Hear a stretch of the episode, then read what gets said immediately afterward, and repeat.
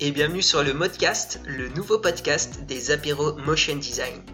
Vous le savez peut-être déjà, mais les apéros Motion Design, ce sont des afterworks organisés à Strasbourg autour du motion design. Plusieurs formats sont généralement proposés apéro afterwork, apéro conférence, table ronde, le tout gratuitement. Notre objectif est avant tout de faire rayonner le motion design et les métiers qui s'y rattachent dans une ambiance de rencontre et d'échange. Avec le confinement, ces événements sont bien entendu suspendus, mais on avait envie de continuer à vous proposer des contenus créatifs. On a donc pensé à un podcast. Rencontrer des créatifs, en apprendre plus sur leur parcours, leur quotidien, ça vous dit? Dans ce premier épisode, je discute avec Kevin Dangy, un cuisinier de formation qui s'est formé au graphisme en autodidacte et qui est maintenant UX designer très porté sur le motion design. On parle de motion dans le web, de son quotidien au sein d'une agence et du 36 Days of Type, un challenge créatif organisé chaque année par Adobe et qui consiste à faire une créa par jour pendant 36 jours.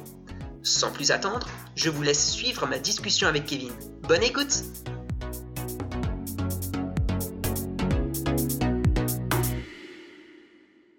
Salut Kevin Salut José Bonjour à, tout le monde qui, euh, qui écoutera ce podcast. Tu vas bien? Ça va très bien. On vit sa meilleure vie en confinement, donc euh, it's all good. J'imagine, ouais. Euh, bah, présente-toi un peu pour, pour nos auditeurs. Qu'est-ce que tu fais dans la vie? Alors, certaines personnes ont déjà pu me voir aux apéros Motion, puisque je fais partie de, l'orga depuis euh, maintenant 6 mois à peu près. À la base, en fait, j'ai rejoint donc les apéros motion euh, puisque je m'intéresse euh, au motion. Je ne suis pas à proprement parler motion designer. Pour la faire courte, en fait, je suis à la base web designer. UX designer, comme on, comme on l'appelle maintenant. tout le monde a changé son, son statut sur, sur LinkedIn pour, pour donner cette appellation-là, mais en gros, c'est euh, c'est le nouveau web design. Euh, et donc, du coup, en fait, je suis totalement autodidacte. Donc, euh, à la base, j'ai appris tous les logiciels de la, la suite Adobe par moi-même en autodidacte. Et dans un premier temps, tout ce qui était print. Et ensuite, je me suis porté sur du web. Et est venu le moment de mettre un peu les mains dans le cambouis au niveau du motion. Et du coup, euh, là, à l'heure actuelle, euh, je suis UX designer avec quelques compétences de motion. Voilà. C'est ça qui m'a ramené vers, euh, vers l'assaut Apéro Motion. Ok, cool.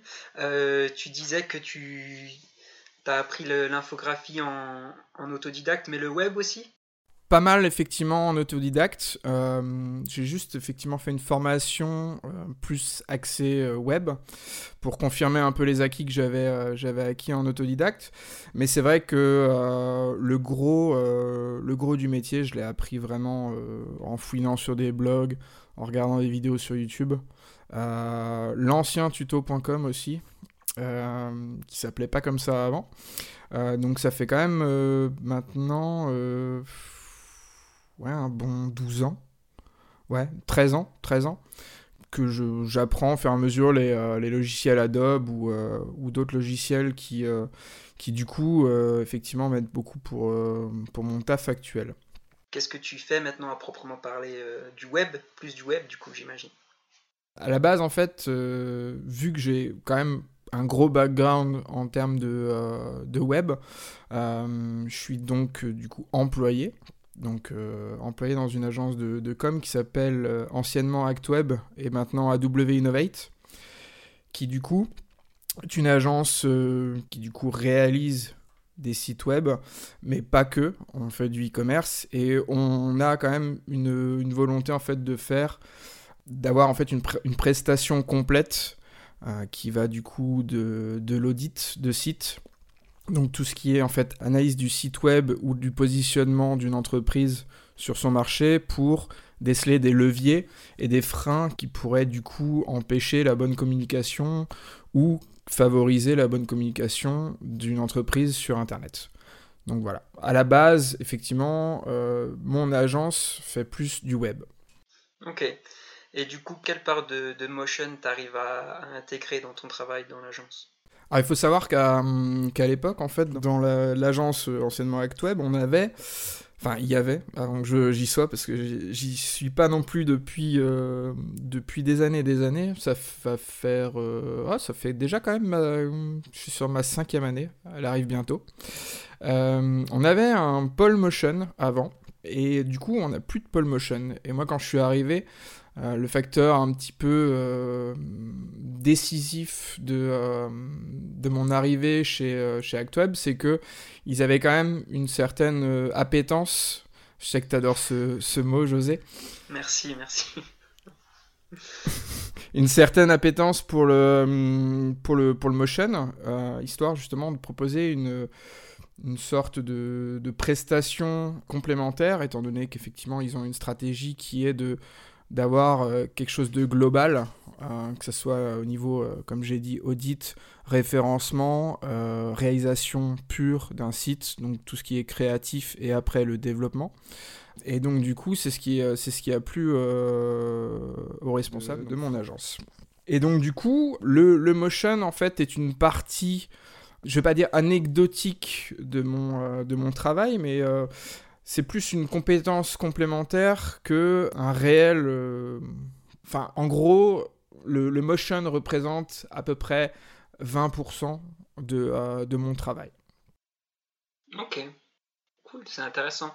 Et du coup, c'est euh, ça va se jouer plus sur, sur l'interaction dans le web, j'imagine, plus sur des transitions entre pages ou ce genre de choses? Alors effectivement, je dégage trois, trois axes en fait principaux de gestion en fait du, euh, du motion euh, au sein de mon agence. C'est tout ce qui est euh, maquettage et chart motion pour les animations, les transitions et les micro-interactions qui du coup sont définis au préalable au moment de la création de tout ce qui est maquette de, de, site pour du coup donner une, une intention, une idée aux développeurs euh, pour que du coup, après, eux, derrière, puissent, euh, puissent savoir comment réaliser en front interactif. Donc en front, c'est toutes les personnes qui s'occupent à ce que en fait, le, site soit esthétiquement beau et convienne aux maquettes. Parce que les maquettes, souvent, euh, les créatifs ont tendance à partir un petit peu dans tous les sens et les développeurs front sont censés réaliser le rêve du, du créatif en lui mettant des paillettes dans les yeux et en faisant en sorte que euh, tout ce qu'il a imaginé soit réalisé. Donc moi, mon, but, c'est effectivement euh, de montrer un peu l'intention qu'on peut avoir sur, euh, ce, sur ces interactions, ces transitions, ces animations sur des boutons, par exemple, ou sur certains éléments d'une page et d'un site. Donc ça, c'est un premier point. On a un deuxième point qui est plus de la production visuelle, donc euh, tout ce qui est euh, iconographie, euh, des illustrations animées directement pour l'usage dans, le, web. donc vraiment avec une, technologie donc de SVG animé. SVG c'est du format vectoriel, mais pour le web, qui est du coup utilisé depuis plusieurs années. Et du coup on utilise un, on utilise un outil pour rendre l'animation, euh, par exemple d'After Effects, euh, directement euh, accessible sur le web. et on a un troisième point, c'est tout ce qui est animation de prototype web ou appli. pour la réalisation d'appels à projet ou du moins en tout cas concrétiser un réel concept au niveau d'un site qu'on pourrait du coup présenter soit en avant-vente euh, dans le cas donc euh, d'appel à projet, de, euh, de concours, soit au moment en fait de la de, comment dire au moment où on établit la charte et toute, la, toute la démarche artistique, de montrer un petit peu ce qu'un qu'un portail web ou, une interface d'application peut rendre une fois qu'elle est concrètement intégrée.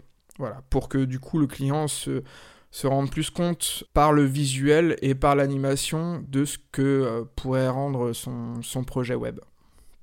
Ok, ça marche. Donc ces trois points différents, c'est sur l'ensemble 20% de, de tes tâches euh, quotidienne, on va dire. Voilà, à peu près. c'est sûr que c'est, par exemple, la production de visuels, que ce soit picto ou illustration, c'est ce vers quoi je me penche le plus souvent. et après, les deux autres points sont représentent beaucoup moins de temps au quotidien par rapport, par rapport à la production de visuels, de picto, d'illustration. Ok, ça marche.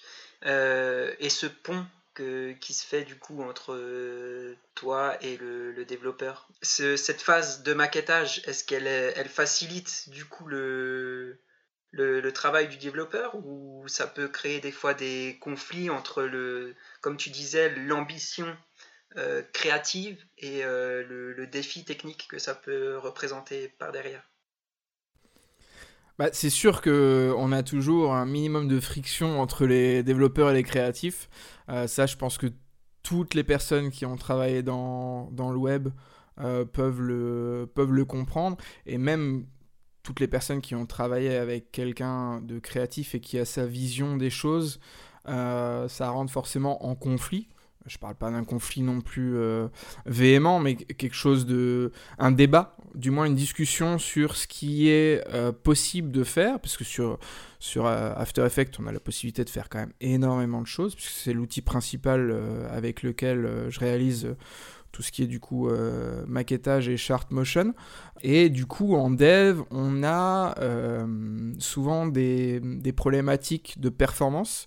On a aussi euh, bah, tout simplement en fait la compétence des, développeurs à pouvoir réaliser telle ou telle chose parce qu'il y, a plusieurs technologies en soi et plusieurs, euh, plusieurs façons de faire les choses. Je pense notamment à quelque chose qui est assez utilisé maintenant dans les gros sites, euh, surtout les sites un peu événementiels, les microsites où on a beaucoup de la technologie WebGL.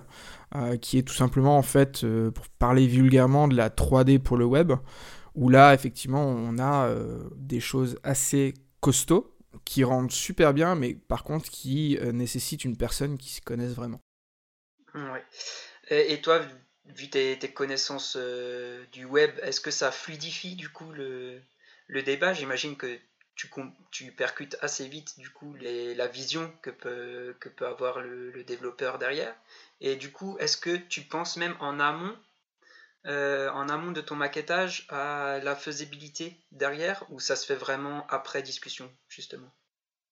Alors moi, effectivement, il faut, savoir que je, m'intéresse beaucoup à euh, tous les domaines connexes au mien. Donc effectivement, euh, là, je me suis mis dans, dans, le motion il y a quelques années parce que, parce que tout simplement, en fait, c'est quelque chose qui me, qui me plaît. Euh, mais je, fais beaucoup de veille technologique, je fais beaucoup de veille euh, graphique, je, fais beaucoup de, de, bench aussi, euh, de bench marketing pour regarder un peu ce que font, ce que font les autres agences, ce que font certains autres domaines d'activité dans, dans tout ce qui est motion ou web. Et du coup, de toutes ces informations prises, je sais ce qu'il est possible de faire et euh, ce qui est potentiellement euh, le plus à même de convenir aux compétences en fait des développeurs avec lesquels je travaille. Parce que là, euh, actuellement, en fait, je travaille surtout avec un, un front-end, s'il passe par là, salut Thibaut, qui du coup travaille avec moi depuis bah, maintenant, je crois, quasiment 4 ans. et donc du coup, on, on, se connaît, on échange beaucoup, on a eu plusieurs fois des des, euh, des, petites joutes verbales sur euh, le, la potentialité d'une euh, enfin la faisabilité d'une d'une animation ou d'un truc. Et même au niveau des, des maquettages hein, parce que des fois on a des, des maquettes de sites où tout est déconstruit exprès. Et du coup vu que le web c'est quand même un domaine qui est assez carré il y a quand même des, des des règles à, respecter, on peut pas faire n'importe quoi. Et du coup, euh, technologiquement et même en termes de, standards, on est obligé de respecter euh, certaines, euh, certaines contraintes. Bah, du coup, forcément, le créatif se heurte à, ce genre de choses. Mais franchement, avec les développeurs de, de, mon agence, on a, on a un débat constructif et on essaye de s'élever vers de meilleurs standards au fur et à mesure. Je pense notamment à un, un collaborateur qui nous a quittés il y a, il y a peu de temps, pas dû au, Covid-19, hein, je précise, mais effectivement qui, qui, est parti en freelance, qui s'appelle Julien. Donc pareil, s'il passe par là, shout out. Et euh, lui, par exemple, euh, c'est un mec qui, euh, qui, a fait pareil. il est parti en autodidacte en se disant bah voilà, le web, ça me, ça me plaît. Je vais commencer à, dev des petits trucs dans mon coin. Et du coup, il est extrêmement réactif sur tout ce qui est interaction, toutes les petites animations, les trucs comme ça. Il arrive aussi par lui-même avec les technologies qui, qui sont disponibles pour le web à faire des trucs, des trucs assez ouf. Euh, euh, je, verrai avec lui si euh, s'il est chaud pour que, que, je mette un lien vers, vers ses, son lab, histoire qu'on voit effectivement un petit peu vous ayez un peu une meilleure visibilité de ce que, ce que lui peut produire. Et en général, il produit ça juste pour le fun. Donc c'est vraiment c'est une crème ce gars. mais voilà, je me suis peut-être un peu perdu dans mon raisonnement. Mais euh, voilà pour l'essentiel de, de, ce, ce point-là. Ok, nickel. Euh, concernant justement du coup la, la, production de visuels, tu me disais que c'est des visuels que toi tu animes et qui seront ensuite euh, intégrés tels quels dans le site internet? Tu me parlais de Bonnie Movin en off, c'est bien ça? Euh, oui, effectivement, euh, j'ai euh, j'ai mis les mains dans le cambouis de body moving histoire de comprendre un peu ce qui, ce qui est faisable et ce qui ne l'est pas. Je vous joindrai du coup une petite note sur, sur l'utilisation de body moving qui n'est plus vraiment body moving puisque maintenant ça s'appelle Lottie.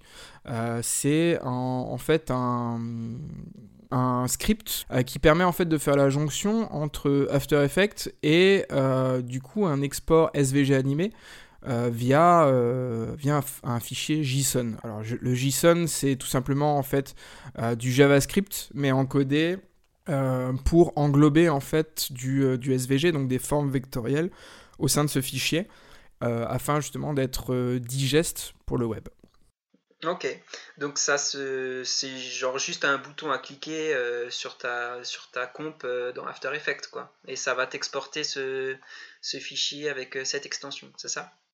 Ouais, alors c'est un peu plus compliqué que ça. c'est pas, si simple que ça parce qu'il y a beaucoup de choses qui, qui à l'heure actuelle ne sont pas supportées par par ce, ce plugin-là. Euh, je sais qu'il y, y a, quelques, euh, quelques scripts comme euh, Rubber Hose, comme Duik qui posent problème. Donc il y a encore des problématiques de, de, compatibilité. Il y a certaines choses, par exemple des masques qui des fois, s'ils sont pas bien créés, pour ce, format final euh, se retrouve à être euh, apparent. Et plein, plein de, petits, de petits détails techniques comme ça qu'il faut s'assurer justement que ce soit que ce soit vraiment compatible avec la, sortie Body Moving parce que ce qu'on fait sur After Effects, on fait son, son animation, ça a l'air propre, mais derrière en fait l'export avec du coup Body Moving ou Lottie, on se rend compte que la façon de travailler et les techniques sont pas forcément les plus propres possibles par rapport à, cet usage-là.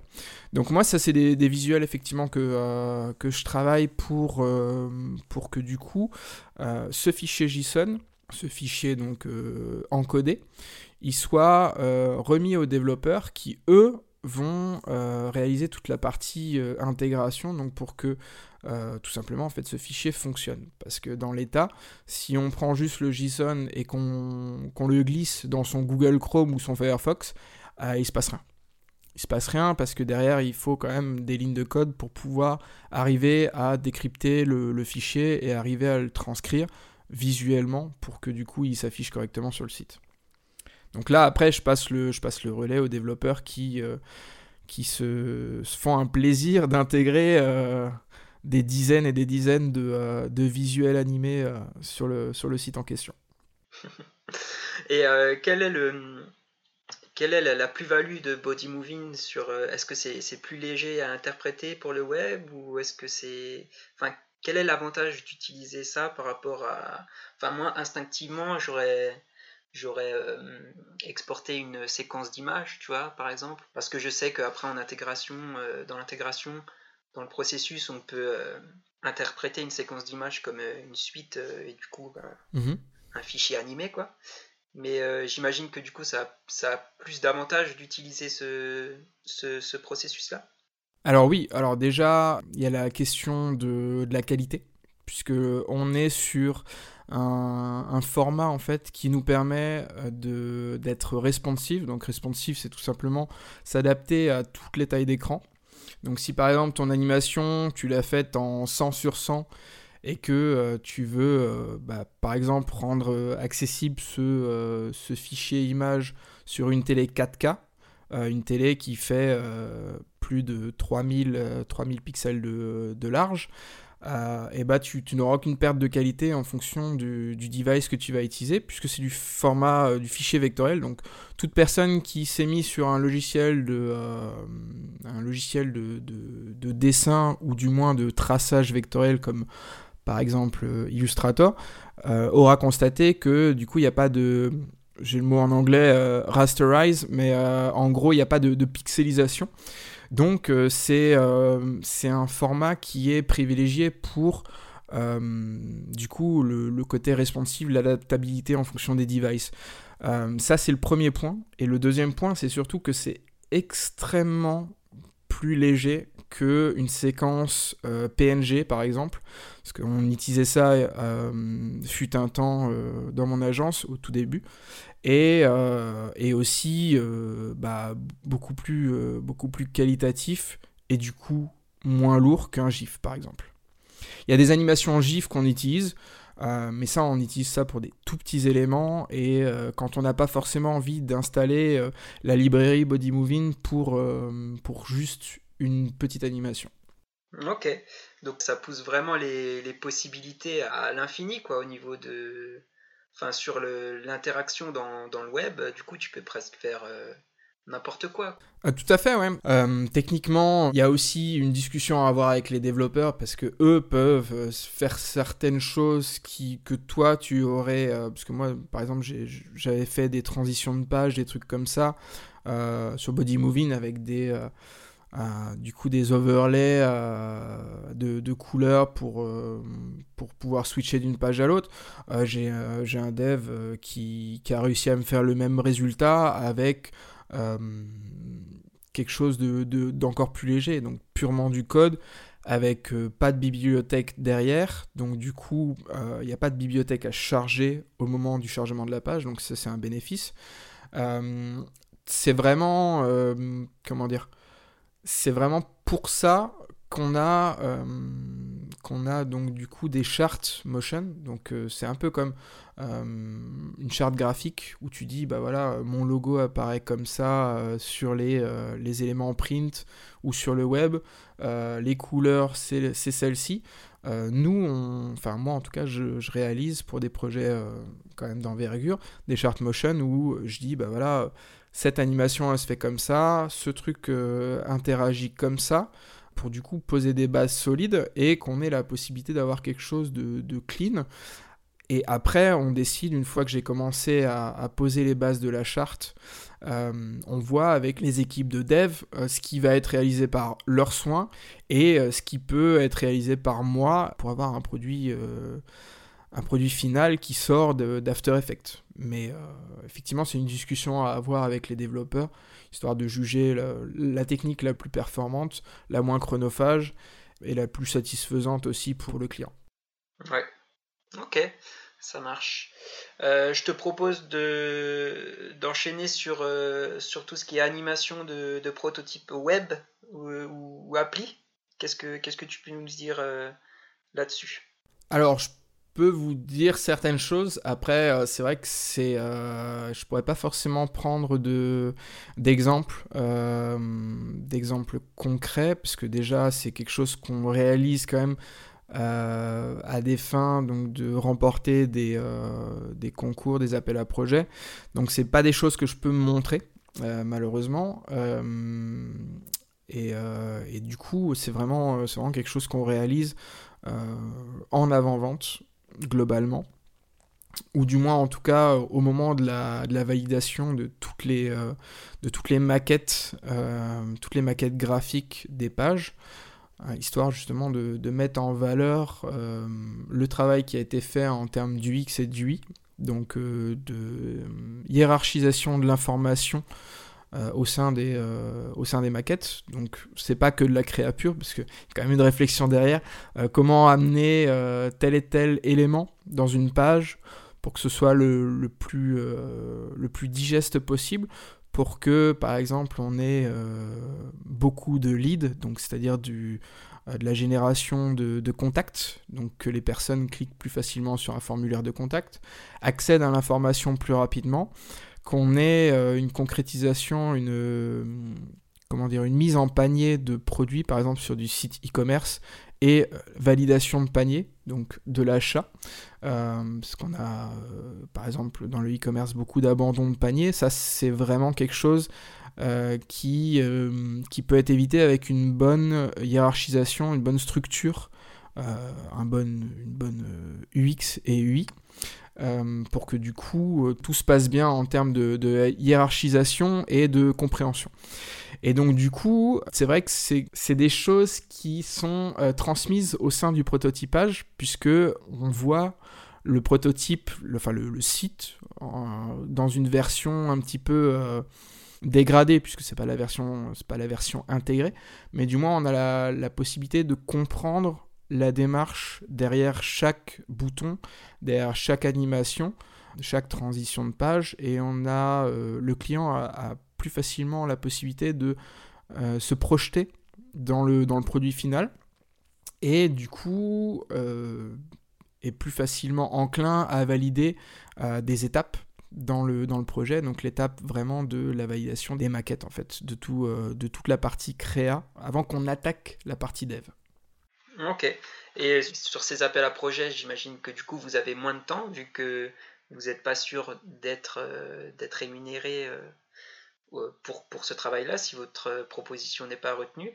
Du coup, comment vous gérez ce temps sur euh, le, le prototype? Entre ce qu'on disait tout à l'heure, les petites animations possibles à faire ou pas, etc. J'imagine que bon, il y a toujours une discussion qui, qui sera mise en place, mais est-ce que le, rush du, timing et de la rentabilité ne, ne met pas à mal ce, cette proposition? Oui, alors, il y a, de toute façon, euh, à un moment donné, une discussion entre, euh, entre notre, notre boss et tout le, tout le comité de, direction, justement, pour juger bon euh, de la rentabilité au long terme du projet. Euh, puisque des fois on a des, on a des clients euh, vers lesquels on, se porte et qui euh, du coup sont des clients qui vont rester fidèles puisqu'on a fait une, prestation une première prestation qui leur a plu et du coup on, acquiert en fait une confiance par rapport aux clients. Il y a des appels à projets où c'est des budgets qui sont assez conséquents et donc du coup on investit un temps donné pour euh, l'animation de ces prototypes, euh, comme on pourrait prévoir un temps d'audit pour du coup comprendre un petit peu les problématiques du client et euh, les problématiques du projet du client afin de comprendre exactement ce qu'il lui faut, la meilleure façon d'y répondre et du coup d'être le plus pertinent.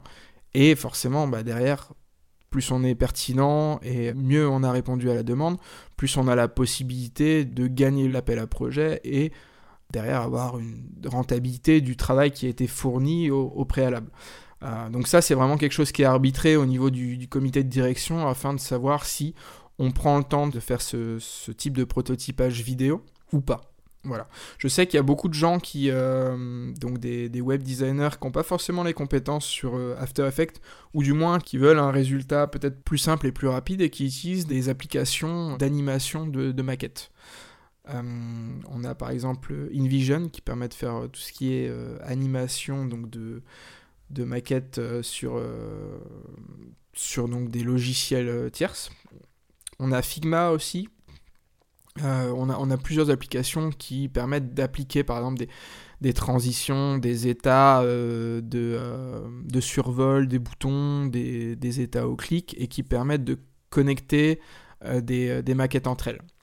Après, l'utilisation de ce genre d'application, c'est que on a globalement en fait une bibliothèque d'animation, une, euh, une, bibliothèque d'effets, de, et on ne peut pas forcément sortir du cadre si on a un besoin particulier. Voilà. Et c'est là que rentre en jeu After Effects et l'utilisation d'une solution qui est plus euh, custom que des logiciels avec des effets prédéfinis en fait.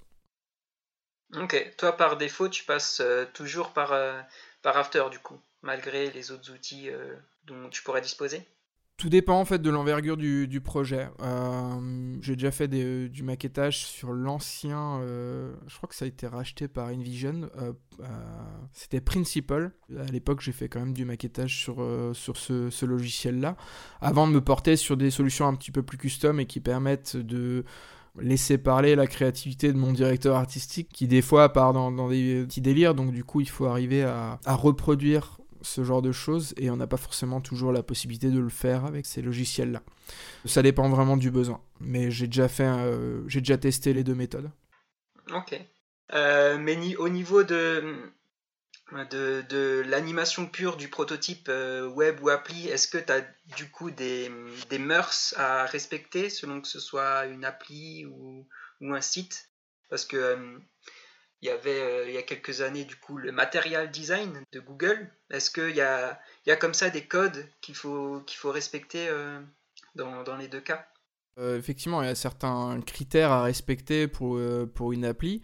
Il y a des, des transitions, des, des interactions qui vont être plus simples, enfin en tout cas plus poussées et plus intéressantes à faire sur des applis que des sites responsives. Euh, parce que souvent, en fait, euh, quand tu. Enfin, ça dépend des, applications, hein, mais tu as souvent, en fait, une, euh, une version mobile et une version tablette des applications. Pour du coup, ça soit vraiment axé sur, en fait, une utilisation exclusive sur un, un, type de support. Alors qu'un site internet doit être accessible sur tout support. Donc, tu auras en fonction des performances d'affichage, en fonction euh, de la taille d'affichage, tu auras euh, des fois des sites qui seront en mode dégradé sur mobile. C'est-à-dire qu'en fait, on occulte certaines animations, la visibilité de certaines informations, ou du moins on essaye des fois d'adapter des fonctionnalités qui ne seront pas optimales sur mobile. Je pense notamment, euh, bah, par exemple, sur ton site desktop, donc sur ordinateur, tu as euh, ce, ces magnifiques tableaux avec des données techniques où en fait tu as quatre colonnes les unes à côté des autres avec plein d'informations sur ton produit technique et du coup tu es très content parce que tu as tout en visu assez rapidement. Ah bah sur mobile ça va être compliqué et du coup tu vas avoir un, tableau qui ne sera pas visible mais tu auras plutôt par exemple des tiroirs. Donc du coup, tu devras euh, cliquer sur des tiroirs pour afficher des informations. Et ça, c'est euh, ce qu'on appelle euh, du responsive, mais avec une partie dégradée, c'est-à-dire que tu n'as pas exactement les mêmes fonctionnalités d'un site typé ordinateur, d'un site typé mobile ou, tablette. Donc du coup, l'appli en, elle-même est tout de suite faite pour un, un type d'écran. Et du coup, on est sur quelque chose de beaucoup plus poussé, de beaucoup plus optimum en termes de, de navigation et de, de concept, puisque c'est vraiment euh, voilà, c'est la version qui a été euh, qui a été pensée à la base pour ce, euh, ce type de device. Ok, ça marche. Je sais pas si j'ai bien répondu à ta question. Ouais, clairement, clairement. Est-ce que peut-être juste tu pourrais nous nous dire à quoi ressemble une, une chart motion pour toi. Est-ce que c'est du coup les, interactions des boutons? Est-ce que ça va être les, les loaders de pages Qu'est-ce qu'on peut retrouver typiquement dans une, dans chart motion? On a effectivement euh, des transitions, des apparitions par exemple de, de blocs photos euh, on peut avoir euh, des, apparitions ou des animations de texte, parce qu'on a souvent en fait des, interactions, des, euh, des, apparitions sur des titrages, interactions ou micro-interactions sur des boutons ou des fonctionnalités annexes au contenu principal. prenons par exemple le, bouton euh, like, le bouton cœur sur, sur des réseaux ou sur des plateformes e-commerce. Il y a ce, côté un petit peu, pas émerveillement, mais satisfaction d'avoir une animation sur, sur une, une micro-interaction. Quand on clique sur un bouton, quand on clique sur, une, sur un ajout au panier, ce genre de choses. Euh, ça, c'est des choses qui sont pensées en amont pour que du coup on, on décèle l'accessoire du, euh, du vraiment utile et en fonction du budget du client, euh, jusqu'à quel niveau on va pousser la charte et vers quoi on va, on va se porter. Et c'est vrai que c'est vraiment tous ces éléments-là qui vont être pris en, qui vont être pris en compte pour, pour établir la charte motion et avoir quelque chose de plus euh, le plus euh, complet possible pour du coup euh, anticiper les demandes des devs et qu'ils puissent automatiquement choisir les meilleures technologies en avant-projet avant de démarrer la phase de, de développement. Voilà. On vous mettra d'ailleurs le lien de la charte motion de Google concernant le matériel design pour voir un petit peu à quel point on peut pousser la chose au niveau de la charte. Ok, cool. Euh, bah merci, merci beaucoup. Bah de rien. J'espère que ça aura été assez clair pour les gens qui, euh, qui auront écouté le, le, podcast et que ça leur aura en tout cas euh, permis de se rendre compte que le motion c'est pas forcément que, que axé sur la, sur la vidéo mais que ça peut aussi avoir une, une portée tout autre et bah que par exemple s'il y a des, des, motion designers qui sont dans, dans des agences pluridisciplinaires, donc des agences qui gèrent du web, qui gèrent de la vidéo, ça peut être pas mal eux de proposer ce genre de, ce genre de, de, compétences, ou du moins en tout cas, le, par exemple la chart motion, c'est très intéressant pour, euh, pour des, équipes, euh, des équipes web. Et sinon, bah, la production de visuels euh, en SVG animé via le, la librairie Lottie. Je vous, je vous mettrai un petit lien sur le, sur le podcast pour que vous puissiez aller checker un petit peu plusieurs plusieurs réalisations qui ont été faites avec, ce, avec cette librairie, histoire de, voir un petit peu l'étendue de, des choses qu'on peut faire. Mais ça peut être en soi une corde à votre arc en tant que motion designer pour arriver à vous vendre sur des prestats complémentaires ou par exemple sur si vous êtes employé dans une agence web bah, proposer tout simplement ça pour que euh, du coup le projet soit, soit enrichi de, de votre expérience en termes de, de, motion. Yes, excellent. Euh, est-ce que tu, tu aurais euh, une, une, créa ou, qui, qui t'a inspiré ou un artiste qui t'inspire en ce moment? Je sais que tu es en plein dans le 36 Days of Type, comme le diraient nos, nos amis anglophones. Euh, comment ça se passe pour toi? Euh, Je dors peu. Euh, c'est compliqué, c'est compliqué ce challenge parce que c'est la première fois que je le fais et c'est vrai que ça, comme son nom l'indique, c'est très challengeant. mais en tout cas, ouais, c'est assez compliqué d'arriver à produire des, des, éléments dans le temps. Euh, mais après, c'est toujours intéressant d'arriver à se pousser au, bout et, essayer de tirer le meilleur, euh, le meilleur de, de ce qu'on est au jour le jour.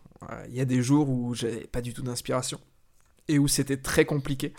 Euh, mais c'est là qu'on voit aussi le, les ressources inexploitées du cerveau et des fois, effectivement, ça vient, euh, ça vient à 23h et, euh, et, puis on charbonne pour arriver à, sortir le truc à temps. mais c'est c'est très intéressant ce, challenge. J'aime beaucoup. comme dit, si vous voulez voir un petit peu, bon, je, postais pas mal de nourriture. Maintenant, je poste quand même des, créations. C'est plus du motion ou du ou de l'illustration. Euh, mais vous pouvez euh, me suivre sur Instagram, euh, c'est Foodalibre. F-2-O-D-A-L-I-B-R-E. voilà, si jamais vous avez envie de, de passer faire un coucou, ça, me fera, ça me fera plaisir. et sinon, bah, si vous voulez découvrir ou peut-être redécouvrir l'agence dans laquelle je travaille, je fais un peu de pub pour, pour la maison. c'est du coup awinnovate.com. Voilà, si vous voulez regarder un petit peu notre site, il est, il est tout neuf, il a, il a deux mois et on, a bien, on a bien bossé avec les équipes de dev pour avoir un, un site clean et, et sympa. Nickel. Euh, et du coup, est-ce que toi, il y a, y a un, un, mec qui, qui, fait ce challenge qui, que tu suis euh, attentivement euh, pendant le confinement, justement? Est-ce qu'il y en a un qui, qui, sort du lot pour toi? Il y, il y en a plusieurs. Il y a notamment un mec que je, suis beaucoup et j'attends avec, impatience chaque jour. Alors, je vais te retrouver ça parce que j'ai pas le nom de tous les protagonistes parce qu'ils sont plusieurs à faire ce à faire euh, ce, challenge ensemble parce que si tu veux en fait c'est un c'est un beatmaker euh, donc un le DJ de enfin un des DJ euh, de C2C et plus récemment Docus Pocus qui s'est lancé le challenge de faire un son par jour euh, donc de produire un son qui serait du coup animé avec, euh, euh, avec le concours en fait de, de créatifs. Et on a donc tous les jours en fait une découverte avec l'animation qui est faite souvent par le NOP collectif.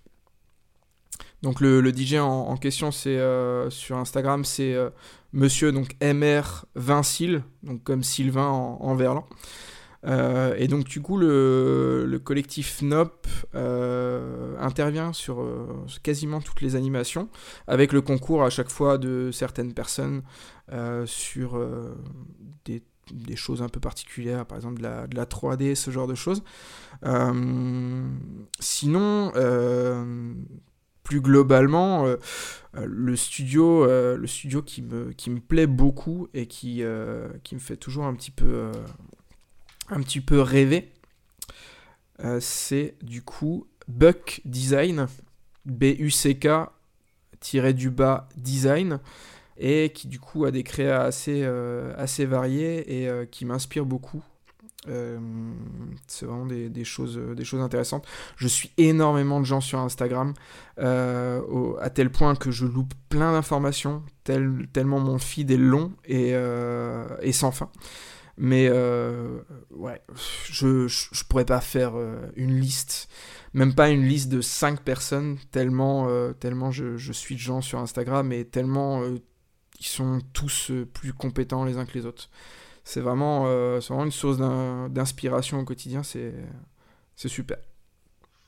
Yes. Ouais, c'est vrai que j'avais vu le, le, via, via la page Motion Café le, le des créas là, de, de Vincile et, de, et du studio Nope. C'est vrai que c'est hyper, euh, hyper lourd. Ah oui, c'est vrai qu'ils en, ont, ils en ont parlé. Ouais. Ouais, ouais.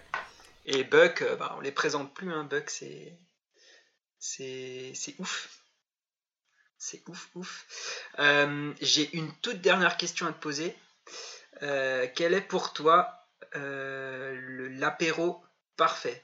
L'apéro parfait? Ouais. À l'apéro parfait, je, je, je sais pas, mais l'apéro que j'ai hâte de, de, faire, c'est bah, un apéro motion. Avec un conférencier de qualité avec euh, les poteaux de l'assaut et euh, bah on va pas se le cacher hein, de la bonne binouse quoi. Yes, clairement. Toi tu, tu, nous as dit tes, tes, tes réseaux donc c'est Fouda Libre hein, sur, euh, sur Instagram.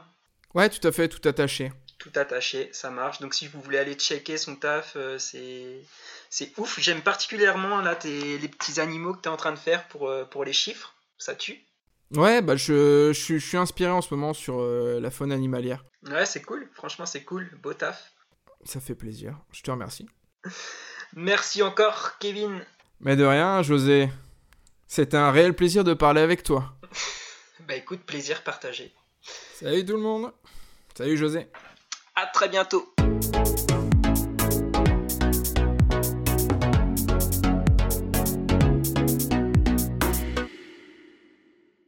Merci d'avoir écouté ce premier podcast. On espère que ça vous a plu. Un grand merci à tous ceux qui nous soutiennent et particulièrement à Tristan Le Panier qui a composé la musique de ce podcast. Je vous invite d'ailleurs à aller le suivre sur SoundCloud, Tristan-Le Panier, L-E-P-A-G-N-E-Y, pour découvrir toute l'étendue de ses talents. Merci encore à toi Kevin de nous avoir donné de ton temps pour ce premier épisode et pour toutes ces infos sur le motion dans le web. N'oubliez pas d'aller le suivre sur Instagram at Foudalibré. Quant à nous, retrouvez les apéros motion design sur Facebook at apéro motion design, sur Instagram at apéro motion design et sur Twitter at apéro motion. Sur ce, je vous dis à bientôt et restez attentifs pour découvrir de nouveaux quotidiens et parcours de créatifs dans un nouvel épisode du podcast très bientôt. Ciao ciao